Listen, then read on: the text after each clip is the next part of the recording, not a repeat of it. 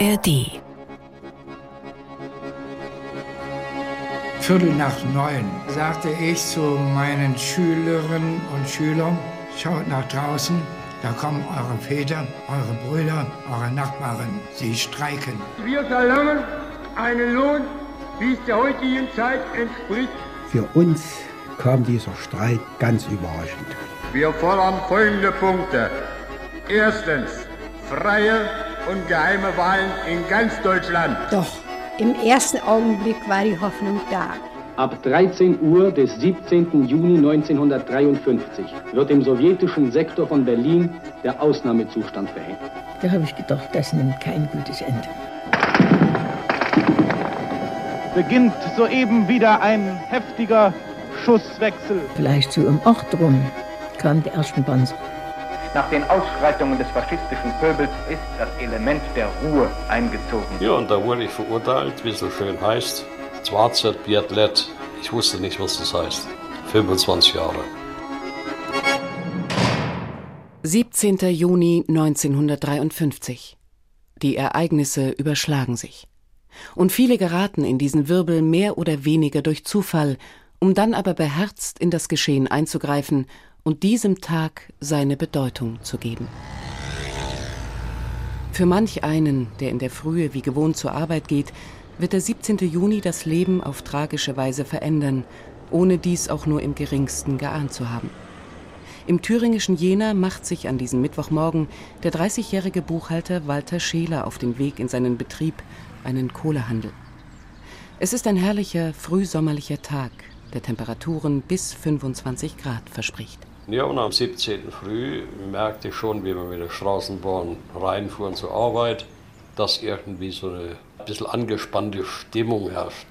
Die Parteigenossen fuhren schon zum Teil ohne Parteiabzeichen und ich kam nun rein bei mir in meinem Betrieb, DRZ Kohle, und wir haben ganz normal gearbeitet erstmal.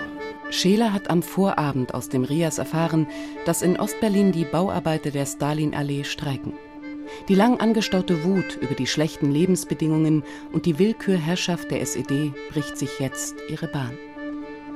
Wie in vielen anderen Orten der DDR solidarisieren sich auch in Jena die Arbeiter der großen Betriebe mit den Forderungen der Berliner und ziehen geschlossen in die Innenstadt. Am späten Vormittag hatten sich schon die Zeiss-Arbeiter, die Schottarbeiter zusammengefunden und demonstrierten, marschierten bei uns vorbei in der Saalbahnhofstraße ja, und reiht euch ein. Wir haben uns eingereiht. Marschiert mit. Immer mehr Menschen strömen jetzt in die Jenaer Innenstadt. Bis zum Mittag sind es 20.000, die sich dort versammeln. Und bald herrscht offener Aufruhr. Dabei richtet sich der Volkszorn gegen die Bastionen der Macht. Das Gefängnis, die Stasi-Zentrale und die SED-Kreisleitung werden von der aufgebrachten Menge gestürmt. Das war aber alles impulsiv. Und wie gesagt, es war nichts Abgesprochenes, es war nichts, wie man so schön immer sagte, der Westen hätte das gesteuert. Nichts, gar nichts. Es kam vom Herzen raus und, und so war's. Von seiner Belegschaft wird Scheler auserwählt, den Parteifunktionären in der SED-Kreisleitung am Holzmarkt die Forderungen zu überbringen. Das Gebäude ist mittlerweile ganz in der Hand der Aufständischen. Doch kaum haben er und die anderen Sprecher der Streikenden das Haus betreten, rücken auch schon sowjetische Panzer heran. Panisch versuchen die Demonstranten vor dem Gebäude, den Ungetümen einen Straßenbahnwagen in den Weg zu stellen. Doch dann eröffnen die Sowjets das Feuer und schießen mehrere Salven über die Menge hinweg. Kurz darauf haben die Soldaten das Parteigebäude umstellt. Walter Scheler sitzt zusammen mit den anderen Sprechern in der Falle. Und die Menschen unten versuchten uns noch mit Gerüsteleitern, die da in der Nähe waren, uns rauszuholen. Das klappte auch nicht mehr. Und als die russischen Soldaten drin waren im Gebäude, war neben den SED-Parteisekretär Merks noch einer mit drin, der aber auf der Parteiseite stand, der dann den Russen nur immer sagte, der, der, der, der. Walter Scheler wird am 25. Juni 1953 von einem sowjetischen Militärtribunal als sogenannter Redelsführer zu 25 Jahren Arbeitslager verurteilt. Später wird die Strafe umgewandelt zu siebeneinhalb Jahren Zuchthaus, die er in Bautzen unter härtesten Bedingungen absitzt. Siebeneinhalb Jahre für fünf Stunden Widerstand gegen die Staatsmacht.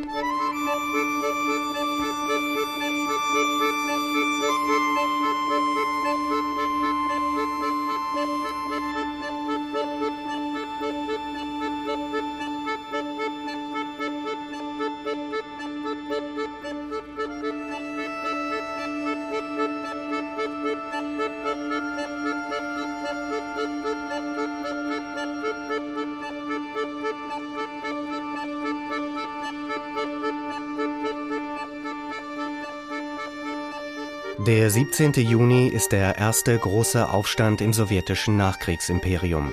Die Ostdeutschen machen den Anfang, die Ungarn folgen 1956, die Tschechen 1968 und die Polen 1980. Ein zentrales Datum nicht nur der deutschen Geschichte. Doch wer kennt die Sprecher und Protagonisten des Aufstandes, wie Walter Scheler zum Beispiel? In der Erinnerung der Deutschen ist das Ereignis anonym geblieben. Und auch die Schwarz-Weiß-Fotografien von damals, wenn wir sie uns heute anschauen, zeigen in erster Linie die Masse, wie sie an diesem Tag agiert. Der Held dieser Geschichte, so scheint es, ist das Kollektiv und nicht der Einzelne. Der Publizist Thomas Fleming spricht von einem Aufstand ohne Gesicht. Damit meine ich, dass der Aufstand zu kurz war, als dass revolutionäre Führergestalten sich hätten herausbilden können, abgesehen von einigen regionalen Streikführern. Es sind ja im historischen Gedächtnis keine Namen präsent für diesen 17. Juni. Der ist nicht verbunden mit einem Gesicht, mit einem Namen, sondern er ist ein sehr diffuser Aufstand, auch in der Erinnerung. Seit dem Ende der SED-Herrschaft haben die Historiker die Möglichkeit, ein klareres Bild von den Ereignissen zu gewinnen. Die These, dass es sich um einen von außen gesteuerten, faschistischen oder konterrevolutionären Putsch handelte, wie die SED sie propagierte, war von Anfang an kaum glaubwürdig. Dennoch hielt die Partei bis 1989 daran fest. Die Archive blieben unter Verschluss, die historische Wahrheit war offenkundig zu gefährlich. Und so halten sich in bestimmten Kreisen hartnäckig die Legenden. Ich glaube heute noch dran, dass von westlicher Seite da mitgemischt wurde. Einzelheiten, das kann ich nicht beurteilen, aber mitgemischt wurde da. Das hat da ihre Propaganda bewiesen, die sie dann getrieben haben. Westliche Agenten und Provokateure hätten den Aufstand angezettelt. Das verkündete die SED noch bevor er zu Ende war.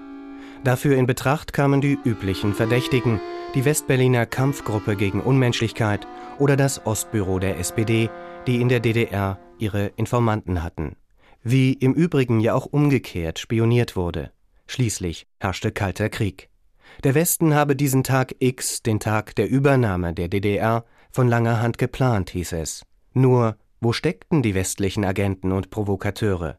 Im November 53 musste Stasi-Chef Wollweber eingestehen, dass es uns bis jetzt nicht gelungen ist, nach dem Auftrag des Politbüros die Hintermänner und die Organisatoren des Putsches vom 17. Juni festzustellen. Welchen Charakter hatte der 17. Juni wirklich? War er ein Arbeiteraufstand, ein Volksaufstand oder gar eine gescheiterte Revolution, die damals schon das anstrebte, was erst 1989 gelingen sollte? Mit diesen und anderen Fragen ausgerüstet, machten sich die Historiker nach der Wende daran, unzählige Akten zu wälzen und die noch lebenden Zeitzeugen zu befragen.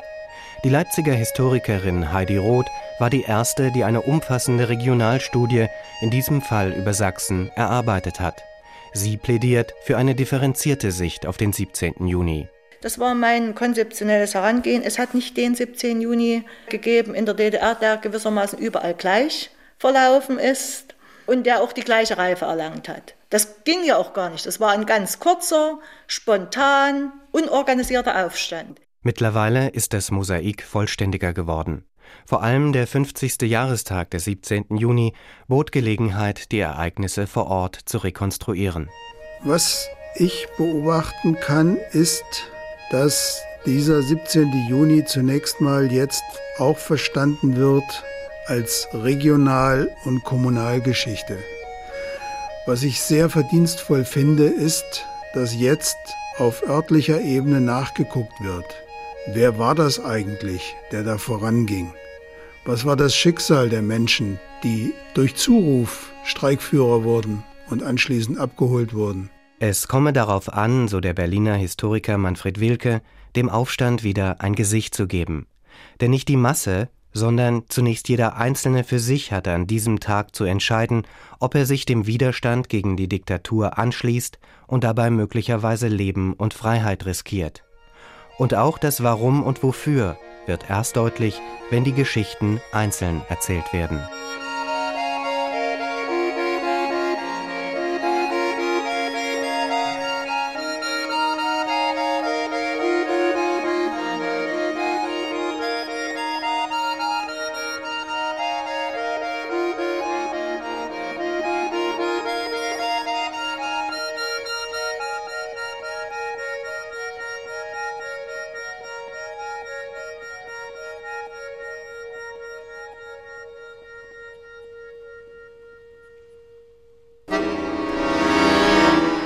Infolge einer fehlerhaften politischen Linie ist eine äußerst unbefriedigende politische und wirtschaftliche Lage entstanden.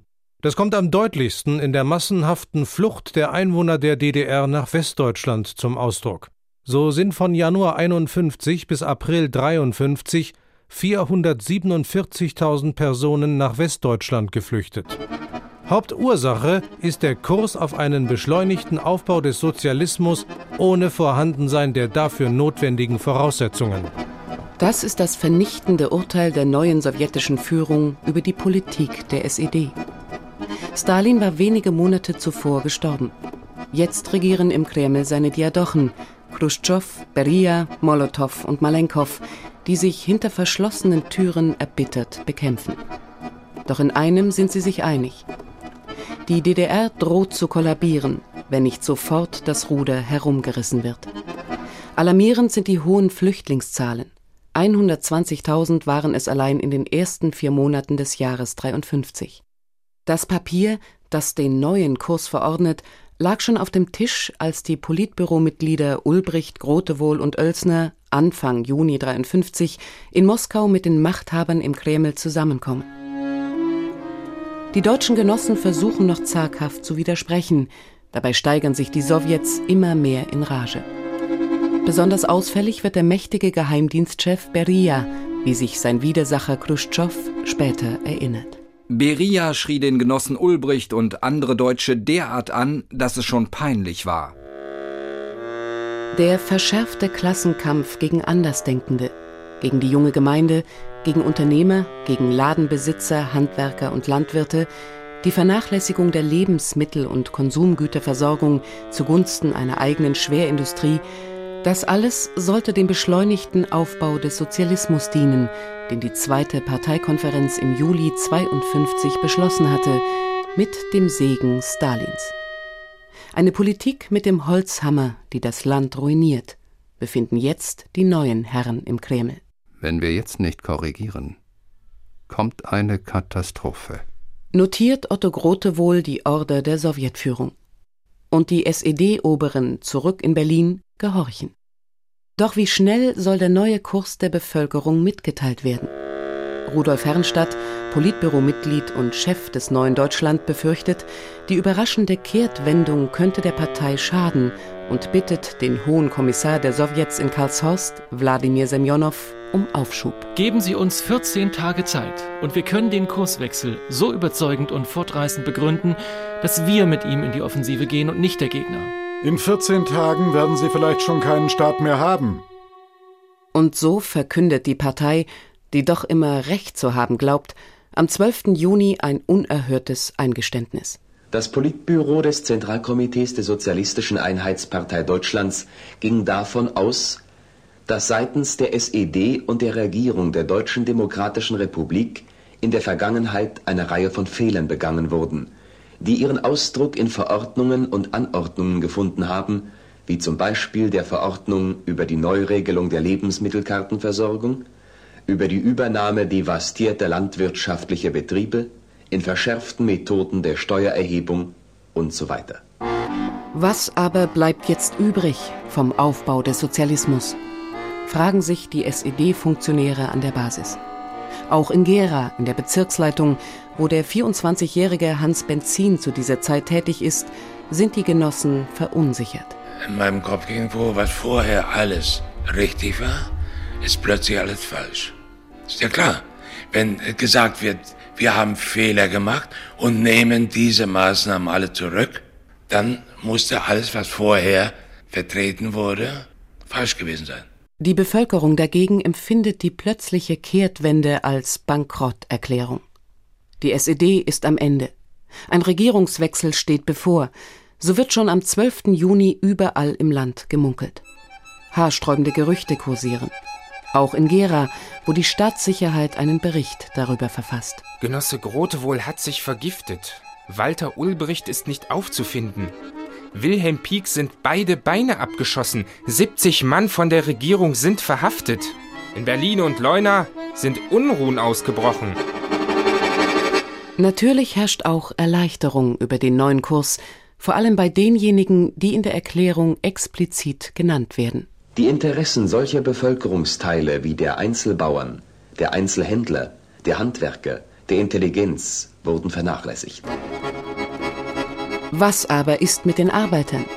Die haben schon seit Monaten gegen die geplanten Lohnkürzungen in Form von erhöhten Arbeitsnormen Protest angemeldet.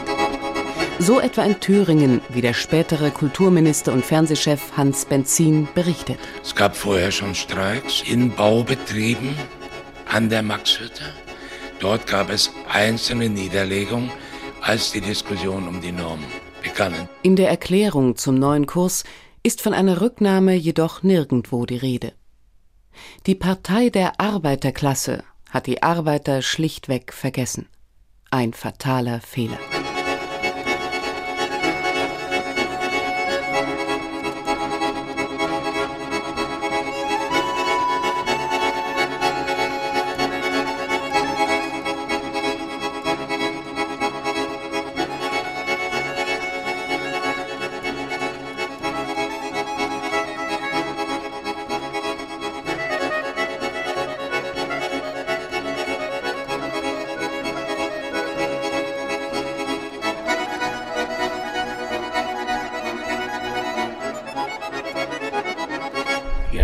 Natürlich haben wir etwas davon mitgekriegt, dass die Unzufriedenheit wuchs, die Normenerhöhung, dass darüber diskutiert wurde in den Betrieben der DDR. Aber wir haben keine Ahnung gehabt, welche Dimension das annehmen könnte. Egon Bahr ist Anfang der 50er Jahre Chefredakteur des RIAS. Der Rundfunk im amerikanischen Sektor von Berlin ist Unterhaltungswelle, Informationssender und Sprachrohr des Westens zugleich. Mehr als 70 Prozent der Ostdeutschen, so schätzt der amerikanische Geheimdienst, schalten regelmäßig den RIAS ein und nutzen den Sender als wichtiges Informationsmedium. Über die Missstände in der DDR erfährt der RIAS oft aus erster Hand.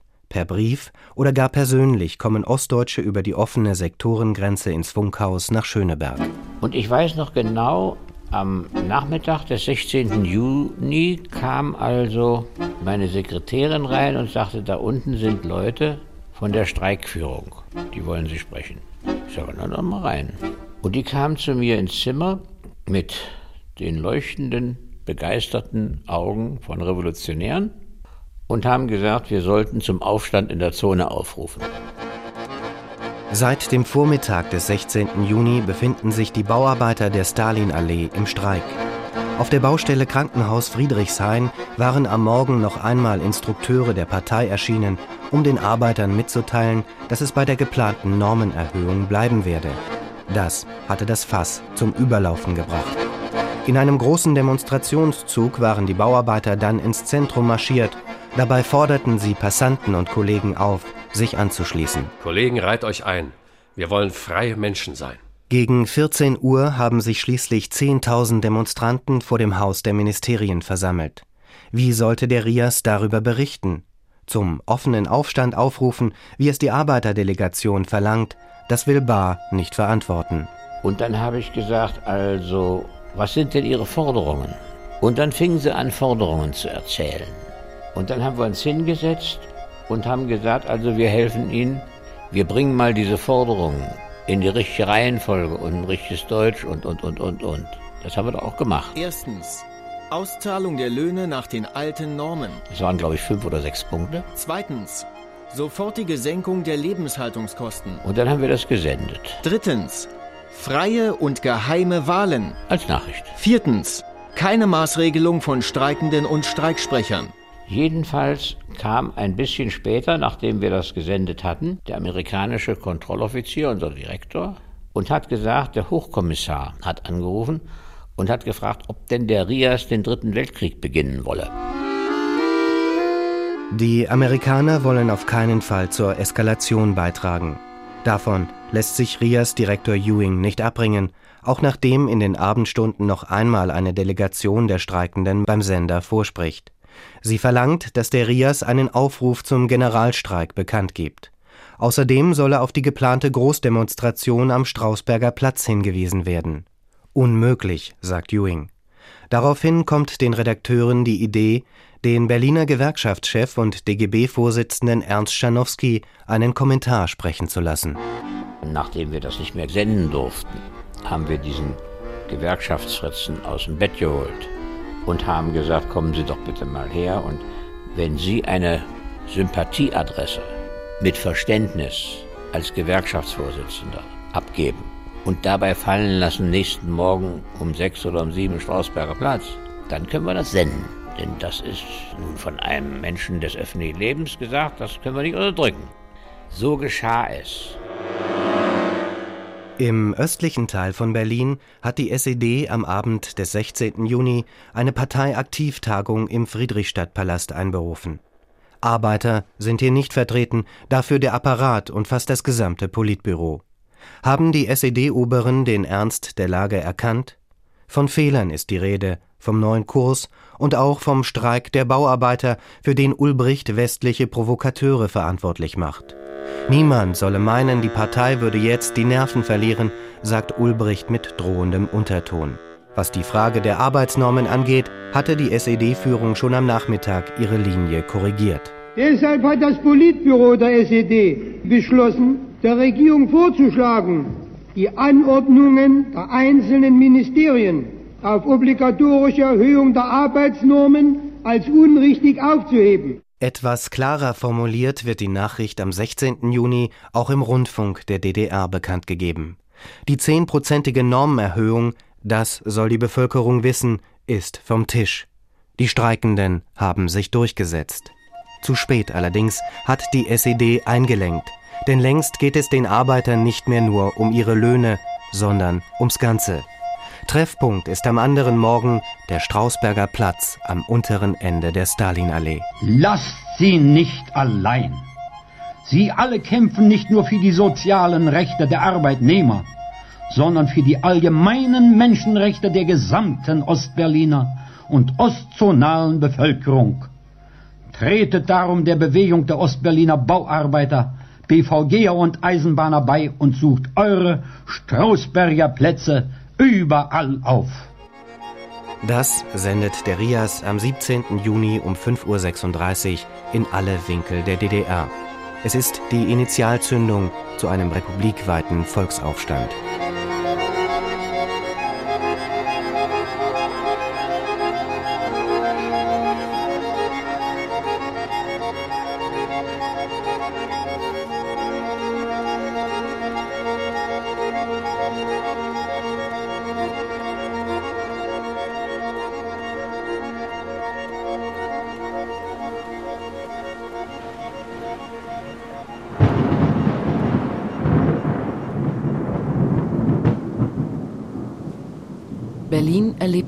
Stürmische Nacht vom 16. auf den 17. Juni.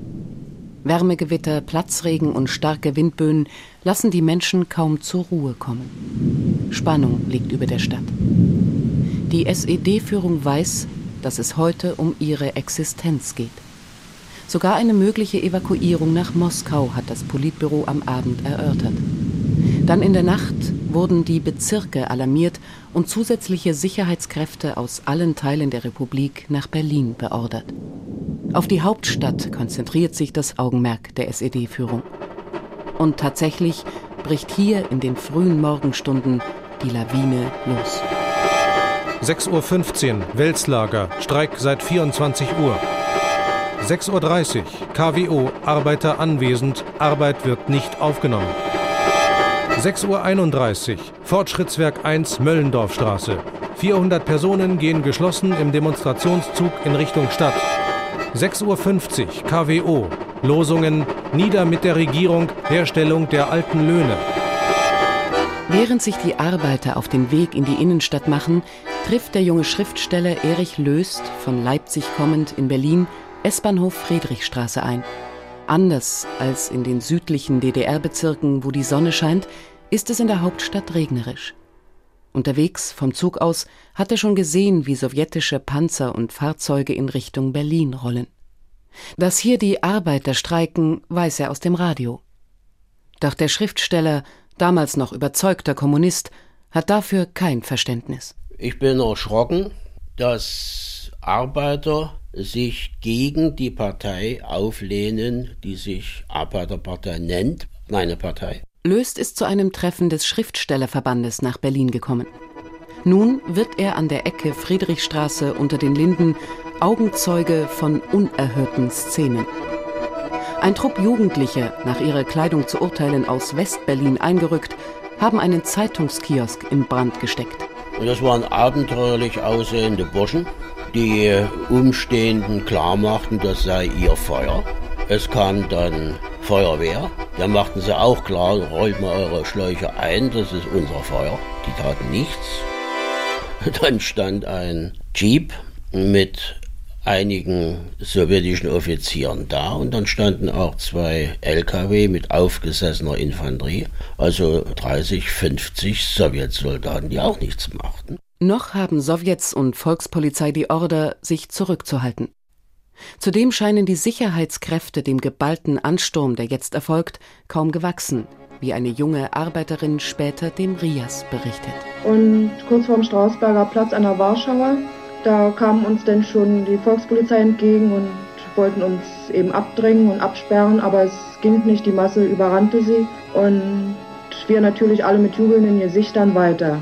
Dann kam ein großer Zug von Tausenden von Arbeitern, Bauarbeiter, Industriearbeiter, BVG-Leute, Eisenbahner, die dann in, in breiten Strom um die Kurve zogen.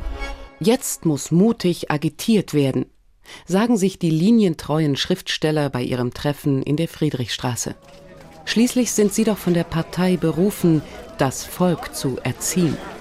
Und so gehen Erich Löst und andere Literaten auf die Straße und sprechen die streikenden Arbeiter an. Ja, das habe ich und das haben andere und ein Kollege, Schriftsteller Armin Müller, den fragten sie, zeig mir deine Pfoten her. Aha, du bist kein Arbeiter, halt's Maul. Sie waren nicht mehr bereit, auf kleine Argumente nun einzugehen. Sie wollten zum Haus der Ministerien, sie wollten den Rücktritt der Regierung. Das wurde offen gesagt. Und wenn nun einer sagte, Freunde, wir können doch mal drüber reden, das wirkte nicht mehr. Dazu war die Wut zu groß. Mehr als 60.000 Menschen haben sich am Vormittag vor dem Haus der Ministerien versammelt. Als einige Demonstranten das Regierungsgebäude stürmen wollen, ziehen die Volkspolizisten ihre Knüppel. Es kommt zu einer heftigen Schlägerei. Schließlich fallen Schüsse. Auf beiden Seiten werden mehrere Menschen verletzt. Die Demonstranten fliehen in Richtung Potsdamer Platz, kehren aber bald wieder zurück. Das Haus der Ministerien ist für sie Symbol der SED-Diktatur. Tatsächlich hat die Parteiführung zu dieser Zeit schon die Macht abgegeben wie ND-Chef Rudolf Herrnstadt einige Jahre danach protokolliert. Für den 17. Juni früh um 10 Uhr war wieder eine Sitzung des Politbüros angesetzt. Inzwischen hatten die Unruhen begonnen. Als ich ins ZK kam, wurde uns mitgeteilt, Genosse Semjonow habe angerufen, das ganze Politbüro solle sofort nach Karlshorst kommen. In der Villa des sowjetischen Hohen Kommissars stehen die Politbüromitglieder zunächst überflüssig herum, wie Herrenstadt schreibt. Ab und an ruft sie Semjonow zusammen, um sie auf den neuesten Stand der Ereignisse zu bringen. Er war dabei von unterstrichener Liebenswürdigkeit als Gastgeber, aber nicht frei von Ironie. So kam er zum Beispiel einmal ins Zimmer mit den Worten Rias gibt durch, dass es in der DDR eine Regierung schon nicht mehr gibt. Dann setzte er sich an den Tisch und sagte zu den anwesenden sowjetischen Genossen Na, fast stimmt es doch. Zur selben Zeit etwa wird am Brandenburger Tor auch schon das Symbol der SED-Herrschaft, die rote Fahne, heruntergenommen. Und wieder sind zwei Jungen hinaufgeklettert auf das Brandenburger Tor und haben nun die Fahne gelöst. Sie haben sie hinuntergeworfen und hier wird sie nun von der Bevölkerung, von der wütenden Bevölkerung kann man sagen, zerrissen. Die Russen in ihren Panzerspähwagen und LKWs 50 Meter hinter dem Brandenburger Tor haben zugesehen und haben nichts getan. Innerhalb weniger Stunden ist die Diktatur wie ein Kartenhaus zusammengefallen. So hat es auch in den mitteldeutschen Industriestädten den Anschein, den eigentlichen Zentren des Aufstandes.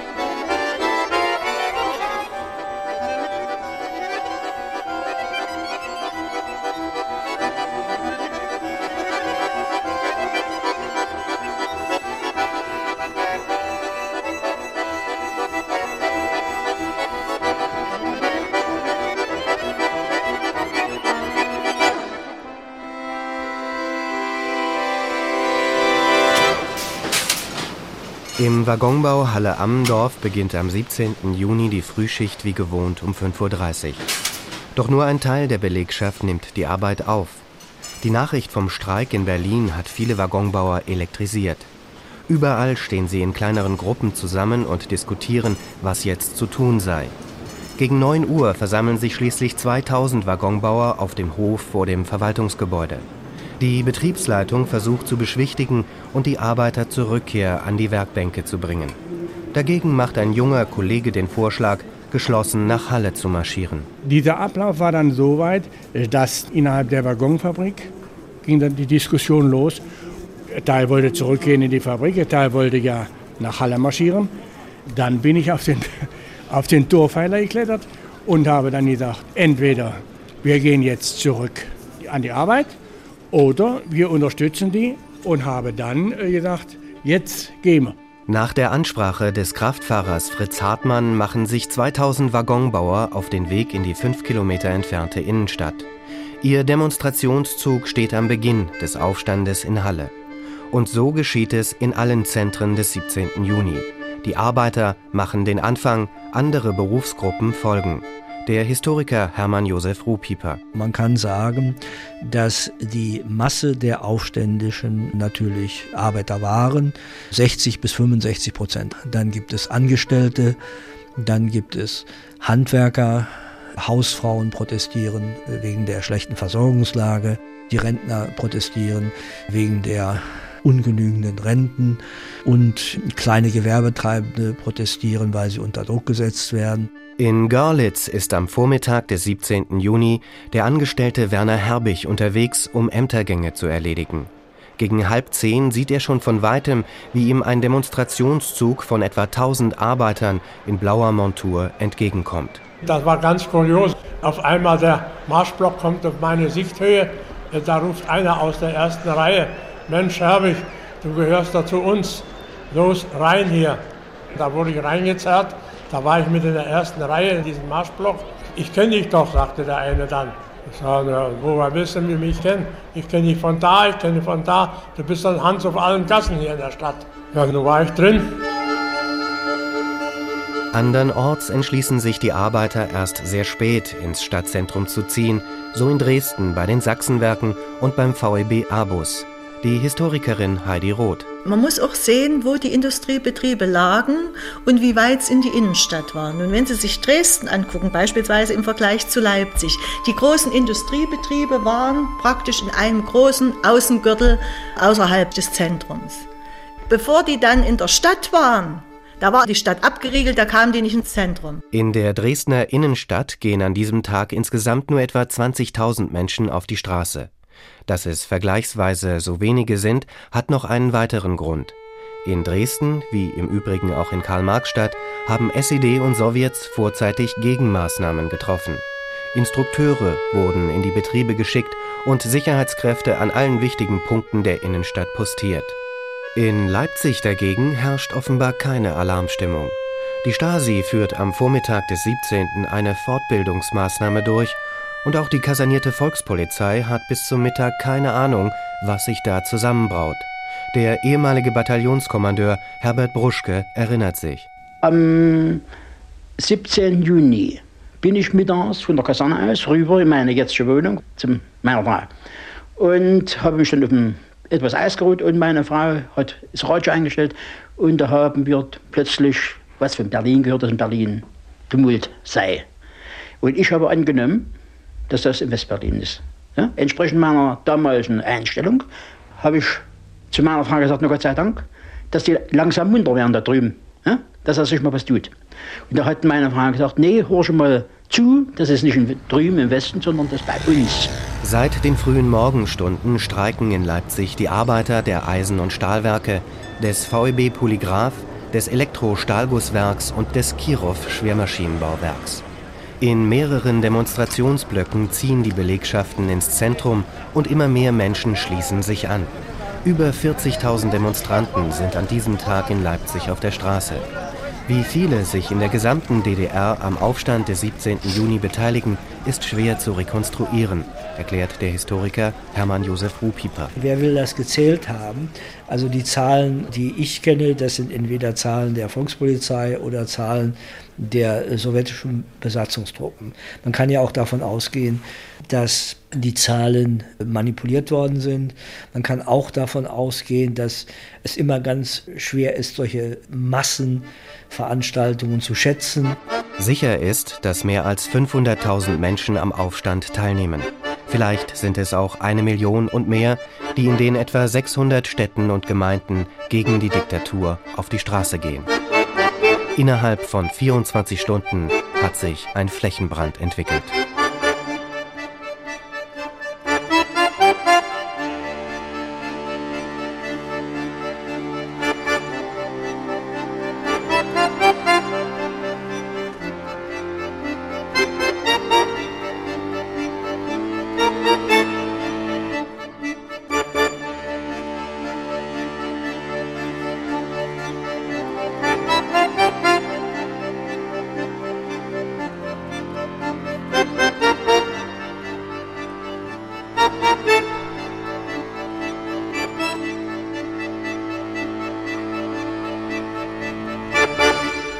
Ganze 17. Juni ist in meiner Erinnerung ein äh, Tag äh, gewesen ohne jegliche Planung. Also alles, was ablief, war spontan, lief nebeneinander, durcheinander.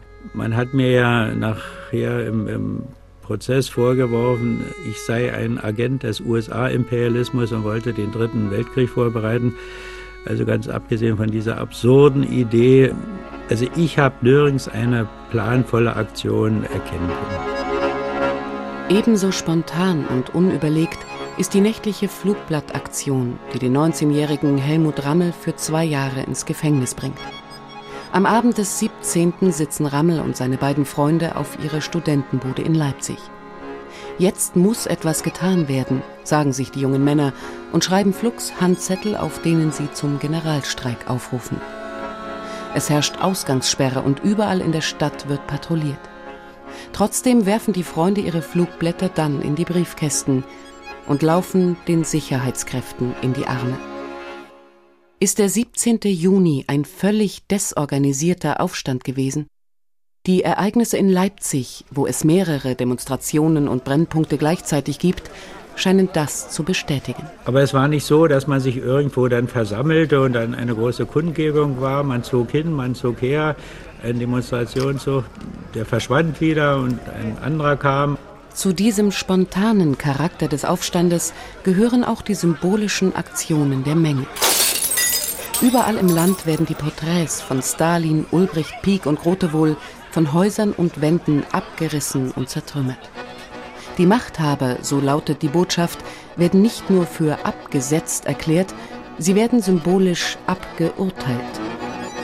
Wir standen dann vor diesem Haus und äh, oben im zweiten, dritten, vierten Stock waren eben Leute, die die Bilder von Krieg, von Stalin aus den Fenstern warfen und unten hat man die dann zertreten, soweit sie nicht zerschellt waren und hat sie angesteckt. Wie hier in Leipzig werden in vielen Städten die Schaltstellen der Macht gestürmt.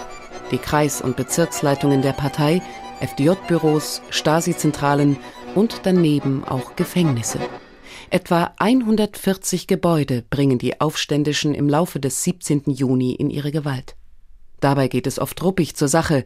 SED-Funktionäre oder Stasi-Mitarbeiter werden verprügelt, manche regelrecht krankenhausreif geschlagen.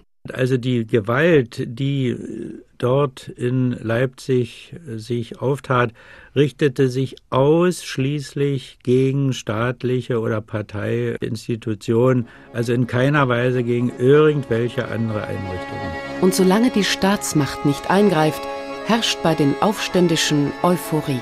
Ja, man ist schon von einer Begeisterung mitgerissen worden und wir haben uns nicht auf irgendeine Bank gesetzt und überlegt, ja, was kann denn das für Folgen haben oder wie geht es jetzt weiter, sondern man wurde mitgerissen, mit der Begeisterung mitgerissen und da brach eben alles raus, was ihm verdeckt war.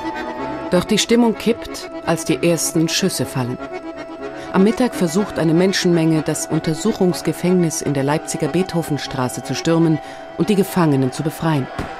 Schon im ersten Anlauf gibt die Polizei mehrere Warnschüsse ab.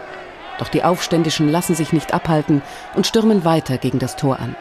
Unter ihnen ist der 24-jährige Horst Vogel. Plötzlich ging das aber wieder los. Die Massen drängelten nun und die ersten Reihen, die stolperten nun schon im Hof. Ja.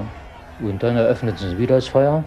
Und dort wird wahrscheinlich einer, oder ich weiß noch nicht, wahrscheinlich einer zu tief gehalten haben. Jedenfalls sackte unmittelbar neben mir ein junger Mann zusammen. Der Tote ist der 19-jährige Dieter Teich, Hilfsarbeiter bei der Leipziger Straßenbahn. Ein paar Männer schaffen den Leichnam zunächst in die Parkanlagen beim Reichsgerichtsgebäude. Ja, da sind welche los und, und kamen auch mit der Bar zurück. Ja, und der Tote wurde dann auf die Bar gelegt. Und aus den Anlagen wurden dann die Blumen herausgerissen und der Tote war dann mehr oder weniger vollkommen zugedeckt. So, und da wurde dann nur auf die Schulter genommen. Spontan bildet sich ein großer Trauerzug. Auch das ist ein symbolischer Akt, der Solidarität und Gemeinschaft ausdrückt. Der Tote, auf der Krankenbahre ganz mit Blumen überdeckt, wird schweigend durch die Innenstadt zum Hauptbahnhof getragen vorbei an Panzern und Soldaten. Eine unglaubliche, fast surreale Szene in all dem Wirbel. Wenig später aber machen die Sowjets dem Aufstand in Leipzig ein Ende. Vor dem Bahnhof standen dann die Panzer, die hatten sich also im Halbkreis formiert, Geschütze Richtung Bahnhof. Und dann wurde auch geschossen. Und dann habe ich gesehen, wie ein Kind im Korbsitz eines Fahrrades zusammensackte. Das war also getroffen worden. Und das war dann für uns Signal, also jetzt so schnell wie möglich weg. Jetzt ist unser Leben bedroht.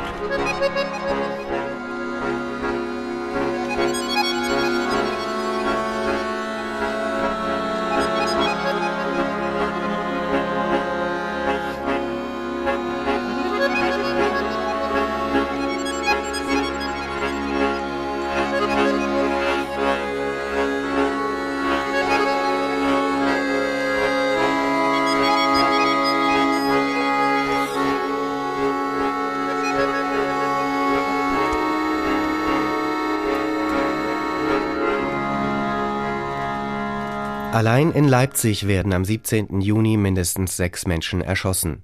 Der Aufstand verläuft hier ähnlich wie etwa auch in Magdeburg, chaotisch und desorganisiert. In spontanen, zum Teil gewaltsamen und wenig durchdachten Aktionen artikuliert sich der Volkswille. Der Historiker Stefan Wolle. Also das Eruptive der Ereignis 17. Juni ist natürlich auch eine Folge von Diktatur, also eine Feder, die unheimlich gespannt ist seit längerer Zeit schon. Ja, die springt natürlich dann mit gewaltiger, mit gewaltiger Kraft hoch.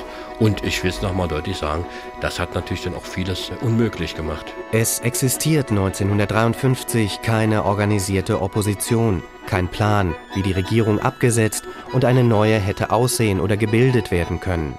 Dazu fehlt auch die Zeit. Allein die Arbeiterschaft ist noch am ehesten in der Lage, den Aufstand in organisatorische Bahnen zu lenken. Und dort, wo Streikleitungen gebildet werden und das Vorgehen koordinieren, verläuft der 17. Juni wesentlich unblutiger. Das gilt vor allem für die mitteldeutschen Chemiestandorte Bitterfeld und Merseburg. Im Leunawerk versammeln sich am Morgen des 17. Juni 20.000 Arbeiter auf dem Werksgelände. Es fanden sich dann Redner, die nun die Forderungen der Arbeiter formulierten. Es wurde erst einmal gefordert, mit dieser Normtreiberei Schluss zu machen. Es wurde gefordert, dass die Werkspolizei sofort entwaffnet wurde. Es wurde auch durchgeführt durch die Arbeiter. Und die nächste Maßnahme war, dass der Werkfunk besetzt wurde. Und dann kam die Forderung Rücktritt der Regierung. Und sie erklärten die BGL und die AGL, die nie in diesen acht Jahren ihre Interessen vertreten hatte und die nur zu Unrecht den Namen Gewerkschaft führt, sofort für abgesetzt. Innerhalb kürzester Zeit, so erzählt der junge Leuna-Arbeiter wenige Tage nach den Ereignissen im Rias, organisiert die Belegschaft den Widerstand. Ein Streikkomitee wird gewählt und Verbindungen zu den Kollegen der Buna-Werke in Skopau aufgebaut. Eine selbstbewusste Arbeiterschaft greift hier auf Traditionen zurück, die sie zuletzt in der Weimarer Republik praktiziert hat. Und auch die Forderungen der Arbeiter nach freien Wahlen und unabhängigen Gewerkschaften deuten auf eine ältere, sozialdemokratische Ausrichtung des Aufstandes. Wie viel es wirklich gegeben hat an sozialdemokratischer Traditionen während der Juni-Ereignisse 52 ist nicht so ganz einfach festzustellen. Es gibt in verschiedenen Betrieben Hinweise darauf, dass ehemalige SPD-Mitglieder sich an die Spitze der Bewegung gestellt haben, in Streikkomitees und so weiter. Die wurden dann als bekannte SPD-Leute natürlich auch von den Kollegen nach vorne geschoben. Es sind auch sehr oft ältere Kollegen gewesen, die in diese Streikleitung gewählt wurden. Auch in Bitterfeld ist die Erinnerung an die Arbeitskämpfe der 20er Jahre noch wach. Die Chemiestadt ist neben Görlitz der Ort, in dem der Aufstand organisatorisch am weitesten vorankommt. Gegen 11 Uhr versammeln sich in der Innenstadt mehr als 30.000 Menschen. Arbeiter aus den Farbenfabriken und des Aquawerks in Wolfen, des Bitterfelder Elektrochemischen Kombinats, dazu Reichsbahner, HO-Beschäftigte und viele Jugendliche. Die Streikenden hatten zuvor eine Mikrofonanlage besorgt und im Rathaus durchgesetzt, dass die Ansprachen im Stadtfunk übertragen werden. Und ein Treckeranhänger wird schnell zur Rednertribüne umfunktioniert. Als erster ergreift der Elektromonteur Paul Ottmar das Wort. Arbeiterinnen und Arbeiter, wenn ich eure lachenden Gesichter hier sehe, dann könnte ich euch an mein Herz drücken vor Freude. Der Tag der Befreiung ist da. Die Tyrannei hat ein Ende. Danach ist der Lehrer Wilhelm Fiebelkorn an der Reihe. Ich sprach für die Abschaffung der Zonengrenze. Ich forderte im Namen der Mitteldeutschen freie Reise, Abschaffung der RHO, normale Preise und dass in vier Monaten freie politische Wahlen durchgeführt werden sollten, damit hier in Mitteldeutschland auf demokratischer Basis die Demokratie Einzug halten konnte. Wilhelm Fiebelkorn, NDPD-Mitglied, wird zum Sprecher der zentralen Streikleitung ernannt. Als Vorsitzenden wählt die Menge Paul Ottmar. Entschlossen und überlegt organisiert das 15-köpfige Komitee daraufhin den Machtwechsel in Bitterfeld. Drei Gruppen schwärmen aus, um sämtliche Schaltstellen der Stadt, das Rathaus, die Parteigebäude und die Haftanstalt zu besetzen. Wie gelähmt schauen Polizei und Stasi dem Treiben zu. Im Kreis Bitterfeld war in den Mittagsstunden eine solche Lage entstanden, dass es keinerlei Organe mehr gab, welche die Staatsautorität verkörpern könnten, heißt es später in einem amtlichen Bericht. Die Regierung der Deutschen Demokratischen Republik erhält gegen 15 Uhr ein Telegramm vom Streikkomitee, in dem sie zum sofortigen Rücktritt aufgefordert wird. Und auch der hohe Kommissar der UdSSR erhält am Nachmittag Post aus Bitterfeld. Sehr geehrter Herr Semjonow, wir Werktätigen des Kreises Bitterfeld bitten Sie, den Ausnahmezustand in Berlin und alle Maßnahmen, die gegen die Arbeiterschaft gerichtet sind, sofort aufzuheben. Damit wir Deutsche wirklich den Glauben in uns behalten können, dass sie tatsächlich der Vertreter einer werktätigen Regierung, ein Freund des Friedens und der Völkerverständigung sind. In diesem Sinne grüßt Sie das Streikkomitee des Kreises Bitterfeld. Eine schriftliche Antwort auf die Depesche bleibt aus. Stattdessen rollen gegen 16 Uhr sowjetische Panzer auf die Stadt zu.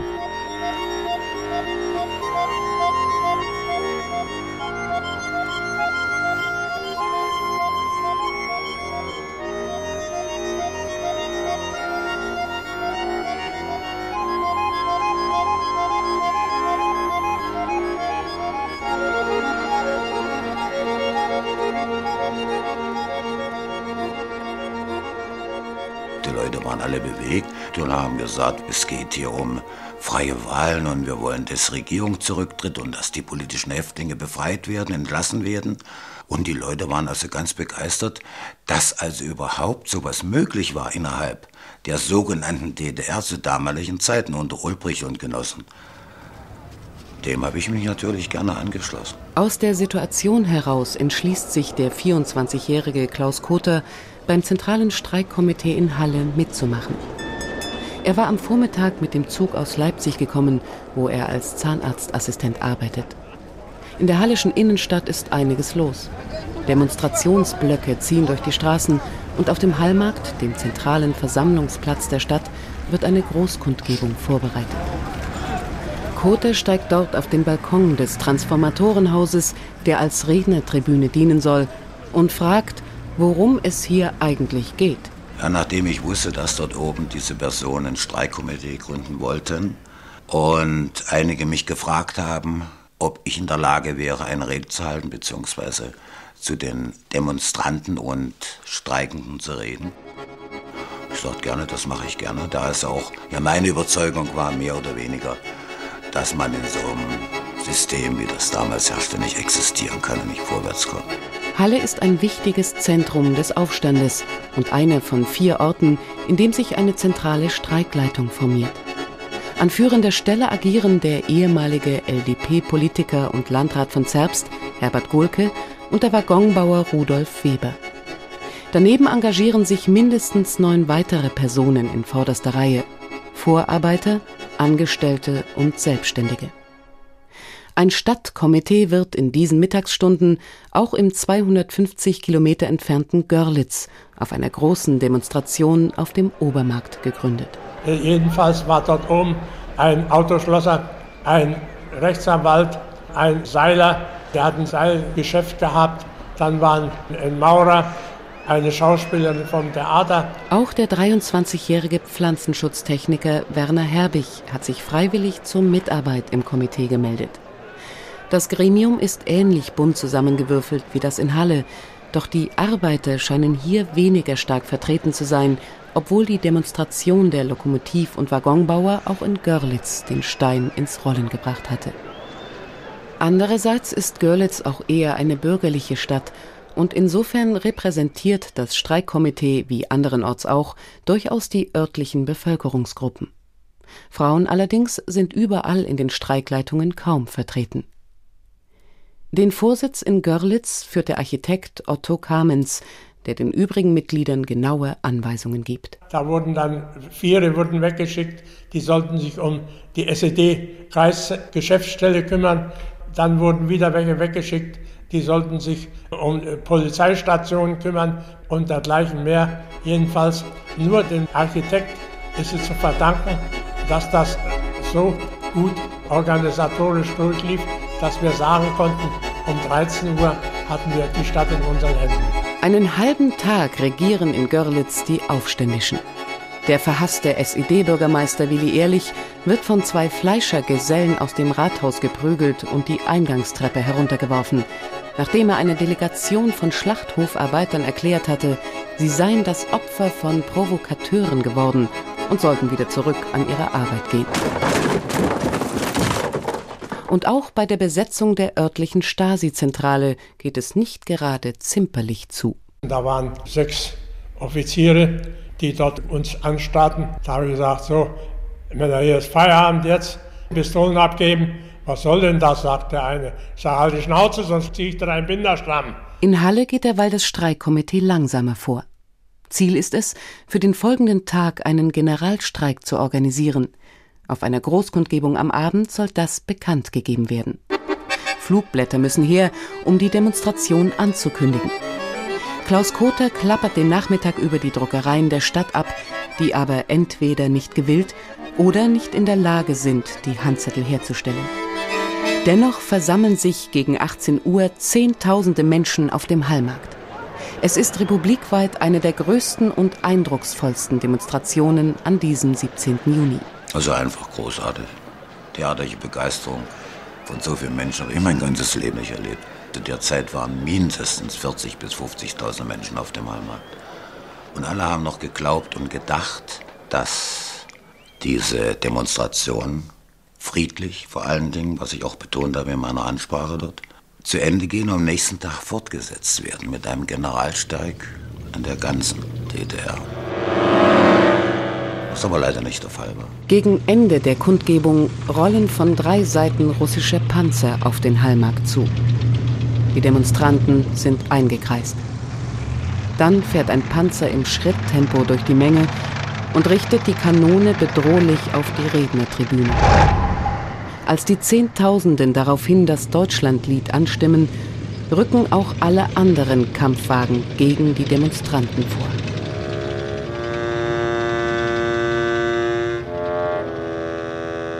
Für sein Engagement in der Streikleitung in Halle wird Klaus Kother zu acht Jahren Zuchthaus verurteilt.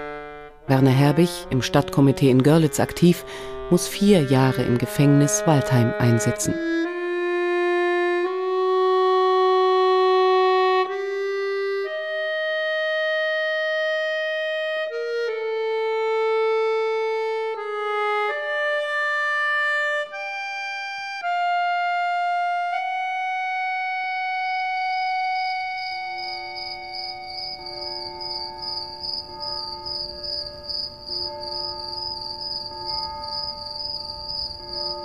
Es ist die Nacht vom 17. auf den 18. Juni.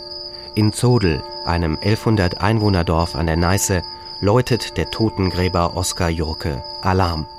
Soldaten der kasernierten Volkspolizei mit zwei Mannschaftswagen sind sie herangerückt, durchkämmen das Dorf. Entlang der Gräben rechts und links der Hauptstraße schleichen sie von Haus zu Haus. Ja, abends um 10 im Finstern kamen sie ihn abholen. Ja, er ist eigentlich heimgekommen nach dieser Veranstaltung sozusagen und, und hat zu seiner Mutter gesagt, na, mich werden sie abholen. Und da hat die Mutter gleich gesagt, na, dann hau ab. Und da hat er gesagt, nein, ich stehe zu meiner Sache. Aber als er eben dann doch hörte, wie die Stiefel aufs Pflaster kamen, dann wollte er doch noch zur Hintertür raus, aber das Haus war total umstellt und da war eben kein Fortkommen mehr. Kurt Jäger, so erzählt seine Frau Ursula, ist 1953 Leiter der bäuerlichen Handelsgenossenschaft und einer der angesehensten Männer im Dorf. Zusammen mit dem Landwirt Willi Michel hatte er am Vormittag des 17. Juni den Aufstand im 30 Kilometer entfernten Görlitz miterlebt. Nach ihrer Rückkehr organisieren sie umgehend auch in ihrem Dorf eine Demonstration, der sich fast alle Einwohner anschließen. Der Protest gilt dem SED-Bürgermeister, der bei seinem Amtsantritt angekündigt hatte, er werde die Bauern des Dorfes umerziehen. Und bei Widerwort droht der Funktionär den Einwohnern des Öfteren mit Gefängnis. Der Landwirt Hans-Dieter Altmann erzählt. Und das war eigentlich dieser ganze Frust, dieser Hass, der hier im Ort entstanden ist und sich dann dort entladen hat zu dieser Demonstration. Es sollte zu einem Machtwechsel kommen, es sollte wieder ein anderer Bürgermeister eingesetzt werden, der wieder aus den Reihen der Landwirte kam, um also da wieder eine dementsprechende Politik zu machen. Der 17. Juni ist auch ein Aufstand der Bauern, die neben der Arbeiterschaft als gesellschaftliche Gruppe am deutlichsten heraustreten. Erst nach 1990 haben die Historiker das erkannt. So sind etwa Mühlhausen, Sömmerda und Sondershausen im Bezirk Erfurt Zentren des bäuerlichen Protestes. Und auch in Jessen, das heute zu Sachsen-Anhalt gehört, versammeln sich am Nachmittag des 17. Juni hunderte Bauern aus der Umgegend zu einer Demonstration. Rücktritt der Regierung und freie Wahlen, das sind die allgemeineren Forderungen der Landbevölkerung. Im Besonderen wird aber ein Ende der Zwangskollektivierungen verlangt. Auch in Zodel hatten die örtlichen SED-Funktionäre einen vermeintlichen Großbauern derart schikaniert, dass er in den Westen geflohen war.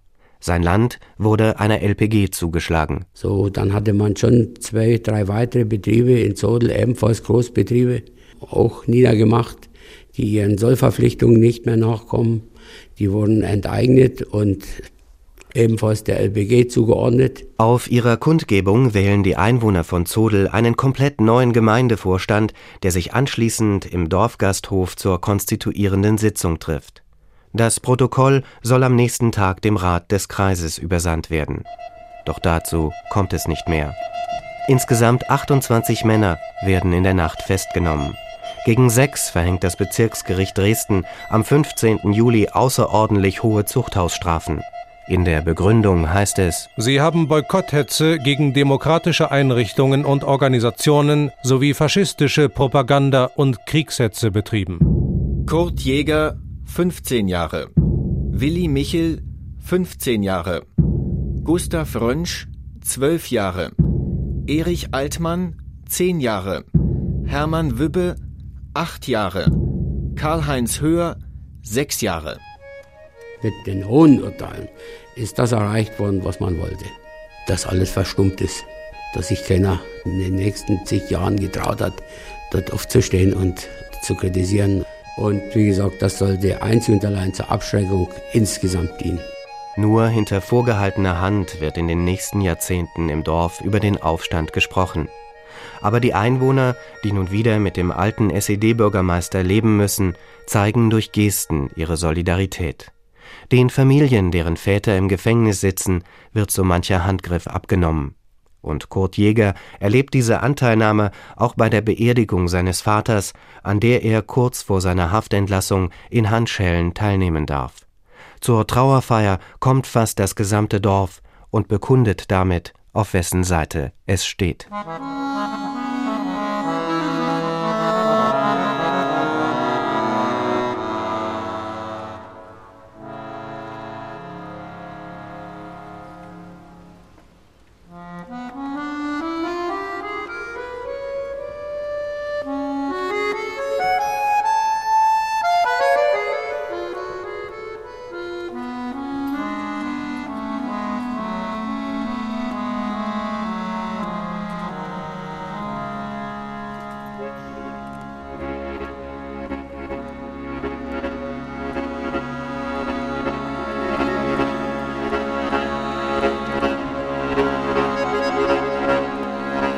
Hat immer gedacht, vielleicht kommt was noch. Naja, wir sind dann am nächsten Tag nach Hause, stand vor unserem Haus ein Panzer. Wir sind aber ins Haus gekommen. Da war die ganze Geschichte niedergeschlagen. Man hoffte doch so, aber es war vorbei. Und als es vorbei war, beginnt die SED umgehend die passenden Legenden zu stricken. Eine davon ist die des Doktoranden Gerhard Schmidt aus Halle. Er war am 17. Juni rein zufällig am Roten Ochsen, dem berüchtigten Gefängnis der Stadt, vorbeigekommen, als eine Gruppe von Demonstranten gerade versuchte, mit einem Lastwagen das Anstaltstor aufzubrechen. Herr und Frau Matzel wohnten damals gegenüber. Aber später gleich fielen Schüsse. Und unter unserem Fenster stand jener Herr Schmidt und auf einmal schrie er und hielt sich hier fest. Und du bist raus und hast ihn mit einem zweiten zu uns hereingetragen der Herr Schmidt. Und die Frau war dabei. Naja. Es erwies sich dann kurz danach, dass das nicht mehr zu machen war. Er war getroffen worden und ist verblutet. Schmidt war von den Wachmannschaften vermutlich unbeabsichtigt erschossen worden. Die SED stellt ihn jedoch als Opfer der Aufständischen dar. Eine Woche nach den Ereignissen ist in der Parteizeitung Freiheit zu lesen, die faschistischen Banden hetzten die umstehenden Bürger zur Teilnahme an ihrem Gewaltstreich auf und schossen auf jeden, der sich ihnen widersetzte. Ein weiterer Beweis für die Skrupellosigkeit der imperialistischen Kriegstreiber. Und da stand eine solche Unverschämtheit, dass er sich aufgeregt habe, wie die Menschen das Tor stürmen wollten. Da hat er sich aufgeregt und da hat ihn einer der Demonstranten erschossen. Die hatten doch keine Schusswaffen. Es hat auch jeder gewusst, dass das erstunkener Lohn ist, aus dem er unweis. Ne? Die Märtyrerlegende von Gerhard Schmidt wird sogar 1988 noch einmal in der Freiheit ausgebreitet. Damit sollte das brutale Vorgehen der vermeintlichen Putschisten entlarvt werden. Dass es sich um faschistische Putschisten handelte, will die SED anhand eines anderen Falles belegen. Am 24.06.53 schreibt das Neue Deutschland Erna Dorn, ehemalige SS-Kommandöse im berüchtigten Frauenkonzentrationslager Ravensbrück, war federführend tätig bei der faschistischen Provokation in Halle am 17. Juni. Erna Dorn war eine der 245 Gefangenen, die am 17. Juni von den Aufständischen aus der Untersuchungshaftanstalt Halle befreit worden waren. Sie hatte sich selbst bezichtigt, im KZ Ravensbrück als Aufseherin gearbeitet zu haben. Die Ermordung von 80 bis 90 Menschen gingen auf ihr Konto, heißt es im Vernehmungsprotokoll. Im Mai war sie dafür zu 15 Jahren Zuchthaus verurteilt worden. Zeugen oder Beweise, dass sie tatsächlich Aufseherin in einem KZ war, gibt es trotz umfangreicher Recherchen bis heute nicht. Lediglich das Protokoll ihrer eigenen Aussage. War Erna Dorn geistig verwirrt? Das ist möglich, für die Geschichte des 17. Juni aber auch unerheblich. Denn dass sie beim Aufstand in Halle federführend war, ist mit Sicherheit falsch. Und mit hoher Wahrscheinlichkeit falsch ist auch die Behauptung, sie habe auf der Großkundgebung auf dem Hallmarkt eine Rede gehalten. Klaus Koter war damals im Streikkomitee aktiv. Mir ist es überhaupt kein Begriff gewesen, dass diese Erna Dorn da in Halle irgendeine Rolle gespielt hat. Jedenfalls bei uns im Streikkomitee war sie nicht. Und wo wir dort waren, hat nie eine Frau gesprochen. Und die war auch nicht mit in dem Demonstrationszug, den wir angeführt haben. Erna Dorn als Kronzeugin für die Behauptung, der Aufstand sei ein faschistischer Putsch gewesen. An dieser Legende arbeiten auch SED-treue Intellektuelle fleißig mit. Zum Beispiel Stefan Hermlin, der in seiner Erzählung Die Kommandöse von 1954 die Verleumdung literarisch aufarbeitet. Der Text wird mehrfach aufgelegt und auch das Radio sendet Auszüge daraus, wie den folgenden, der von der Verhaftung der bösartigen SS-Kommandöse handelt. Sie machte keinen Versuch davon zu laufen oder um Hilfe zu rufen. Niemand hätte sie gehört, niemand achtete auf sie. Es war alles so schnell, so rasend schnell gegangen, dass es nicht wahr sein konnte. Es konnte nicht das Ende sein. Es war nicht das Ende. Und sie dachte, vielleicht lass ich euch noch heute Abend baumeln. Eine Frau namens Erna Dorn wurde wenige Tage nach dem 17. Juni zum Tode verurteilt und am 1. Oktober 1953 in Dresden hingerichtet. Ob diese Frau eine Täterin war, ist ungewiss. Nach dem 17. Juni wurde sie zum Opfer.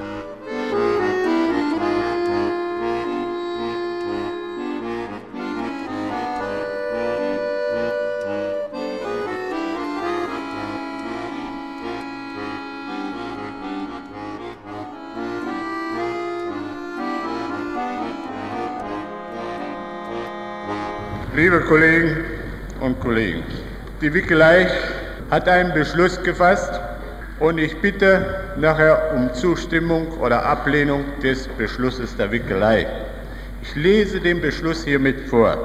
Die Belegschaft des Elmo-Werks erklärt sich solidarisch mit den Arbeitern Berlins und fordern Rechenschaft über die Schüsse und Opfer von Berlin und den anderen Städten. Wir Ein einzigartiges Tondokument. Die Originalaufnahme der Betriebsversammlung des Elektromotorenwerks Wernigerode am 18. Juni 1953. In einigen kleineren Städten, wie etwa auch in Köthen und Halberstadt, streiken die Arbeiter mit einem Tag Verspätung. Und selbst Mitte Juli legt die Belegschaft des Buna-Werks in Skopau die Arbeit noch einmal nieder. Die Panzer sind längst aufgefahren, die Forderungen bleiben. Wir fordern folgende Punkte. Erstens freie und geheime Wahlen in ganz Deutschland.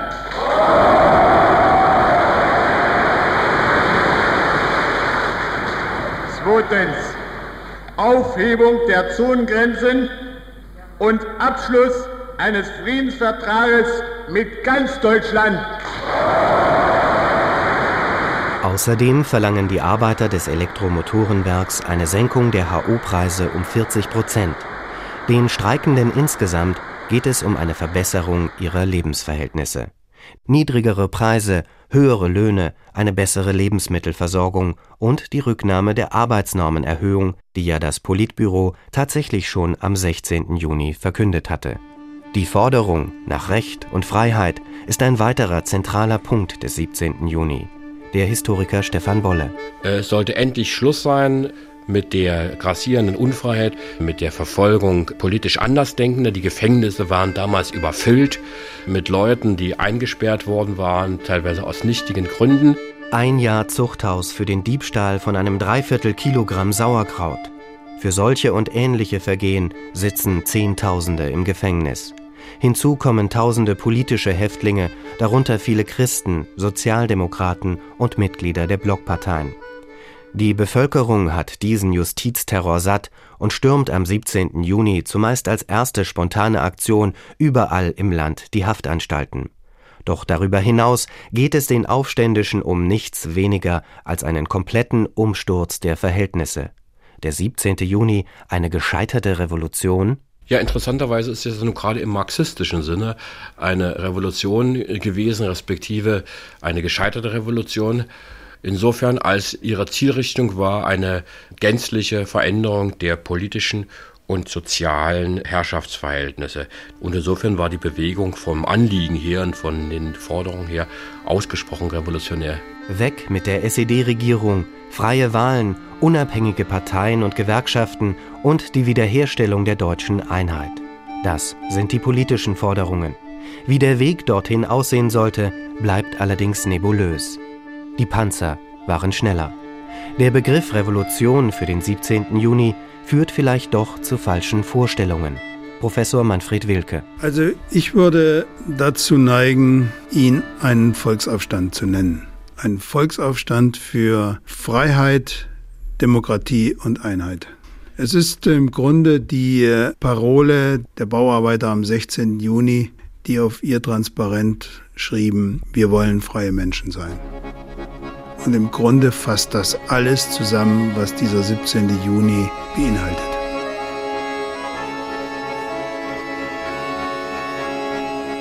Der 17. Juni, ein positives Ereignis in der deutschen Geschichte, in der es bekanntlich nicht besonders viele Aufstände für Freiheit und Demokratie gegeben hat. Und während die Westdeutschen eine freiheitliche Ordnung von den Siegermächten geschenkt bekamen, haben die Ostdeutschen sie in zwei Anläufen erkämpft. 1953 und 1989. Sehr viel Courage war dazu nötig, wie sie Klaus Kother, einer der Streikführer in Halle, während seiner achtjährigen Haftzeit unter Beweis gestellt hat. Ich war nie einsichtig, habe nie zugegeben, dass ich schuldig verurteilt bin. Ich habe immer gesagt, ich bin unschuldig verurteilt. Ich erkenne das Urteil nicht an.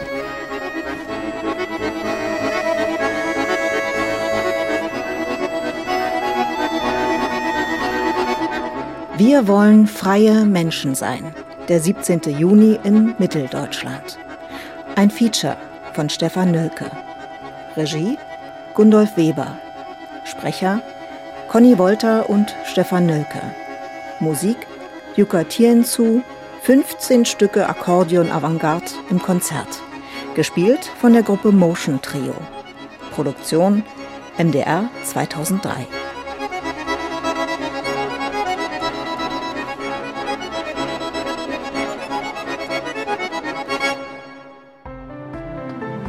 In der ARD Audiothek finden Sie noch viele weitere Features, zum Beispiel aus den Rubriken Zeitgeschichte, Politik oder Kunst. Stöbern Sie doch einfach mal durch.